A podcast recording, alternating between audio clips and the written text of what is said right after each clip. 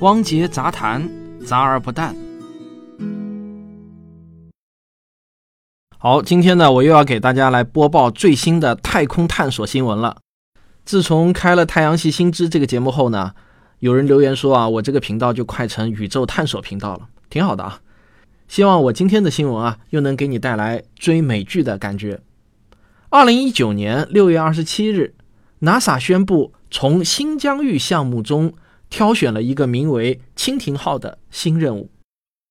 他们计划于二零二六年发射，在二零三四年把“蜻蜓号”飞行探测器送上泰坦星的上空。那关于惠更斯号二零零五年着陆泰坦星的故事啊，我已经在《太阳系新知》的第六集。卡西尼号的远征中有过详细的讲述，那这里呢就不再重复了。没听过的话呢，你可以去听一下。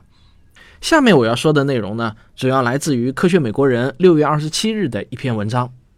NASA 喷气推进实验室的行星科学家兼蜻蜓团队成员凯文·汉德说：“美国宇航局的选择是一次真正的冒险，我们要在这个美丽而奇异的海洋世界中寻找生命。”解答生命起源问题一直是美国宇航局肩负的使命之一，而泰坦星则相当于一台时间机器和一个行星级的生命起源化学实验室。从古至今，泰坦的世界一直是有机化学的混合，满是复杂分子的混合物。这些分子至少有可能是真正的外星生命体的前身。当然，这种外星生命对于现在的我们来说呢是未知的。我们不确定等待着我们的将是什么，但这并没有让那些急切的天体生物学家们停下猜想。蜻蜓号的首席研究员伊丽莎白·特特尔是约翰霍普金斯大学应用物理实验室的行星科学家。他表示：“我们知道泰坦拥有生命所需的所有成分，那么产生生命的化学反应，在一个拥有所有成分的环境中能进行到哪里呢？”泰坦一直在进行着化学实验，时间长达数亿甚至数十亿年。我们想要做的就是去了解那些实验的结果。这项非常规的对外太阳系的探索任务，利用了现代无人机技术，取名为“蜻蜓”，是因为啊，这种敏捷的飞行昆虫可以翱翔、盘旋，并且定点的着陆。而我们要发射的这枚探测器将是无人机和着陆器一体化的，目的呢就是利用泰坦的引力场和空气动力学来最大化的实现它的探索能力。出于各种考虑，蜻蜓号上的仪器与好奇号火星探测器上的仪器有着相似之处。然而，按照计划，蜻蜓号将具备找到能证明生命存在的直接化学证据的能力。这种证据也被称为生物印记，就是印章的那个印，记号的记。无论这种生命是基于水和碳，还是基于其他更奇特的化学物质，蜻蜓号都能将它发掘出来。和好奇号一样，蜻蜓号将采用核能供电，它的电源呢是一台放射性同位素衰变发电机。这是因为在土星那么远的距离上，太阳的光线实在是太微弱了。无人机无法靠太阳光线获得可靠的动力，即使太阳光线足够强大，而泰坦星的大气层也太厚了，无法让足够的光线穿过。为了这项雄心勃勃的计划，科学家们计划在实验室中重建部分的泰坦星环境。考虑到泰坦星的地表极其寒冷，而冰冷的地壳下面的咸海又有着巨大的压力，这个方法就显得极具的挑战性。在伊利诺伊大学芝加哥分校，生物化学家科尼格已经能够在一系列乒乓球大小的孵化室中复制泰坦海洋的压力和温度。每个孵化室都将播种能在高压陆地环境中茁壮成长的微生物。该团队计划将这些生物的后代逐渐暴露在更高的压力和更低的温度下，以此来测试生物进化和适应的能力。最终，研究人员希望产生可以模仿泰坦地下水域中任何生命体的微生物群。最后一步就是将所有有活力的生物置于泰坦更严酷的条件之下，以此来测试它们繁殖和生长的能力。那你能够理解为什么科学家们要这么干吗？因为假如这项实验成功了，那么蜻蜓号就有了明确的搜寻目标，什么？也就是这种微生物可能生成的分子类型。科尼格的泰坦实验室并不是唯一一个试图模拟数十亿年前生物进化的团队。NASA 的喷气推进实验室和约翰霍普金斯大学应用物理实验室都有着类似的研究。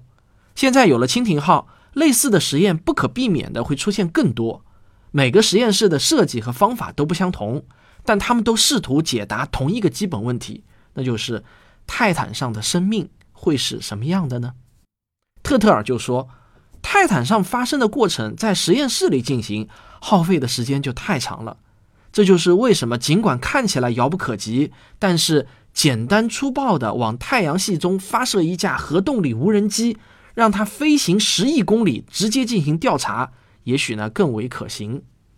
从技术上讲，蜻蜓号将是一个双四轴飞行器，或者呢是一架八轴飞行器，拥有两组四个转子。可以将它送达泰坦上的各种地质区域。当然，任务的具体飞行计划目前只是初步有了一个轮廓。蜻蜓号配备了一套用于检测复杂有机物和生物印记的科学仪器，这套仪器还将具有测量泰坦表面下地震活动的能力，为探索泰坦隐藏着的液体海洋打开一个窗口。任何可能存在于泰坦上的生命。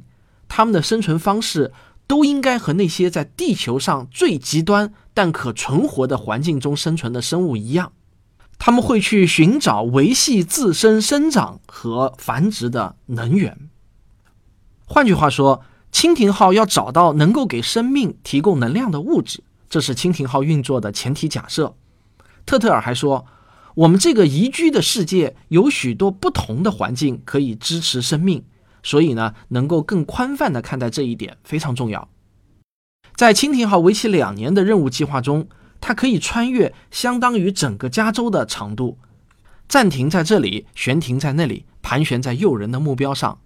每十六个地球日，这也就是一个泰坦日，它就会移动到另一个遥远的地点。与此同时，不停地收集数据。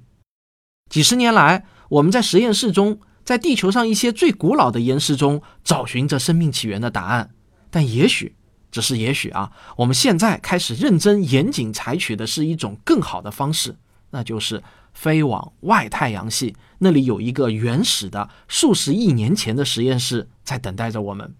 特特尔说，这个地方完全陌生，却又万般熟悉，因为这些组成生命所需的材料与我们在地球上熟悉的材料完全不同。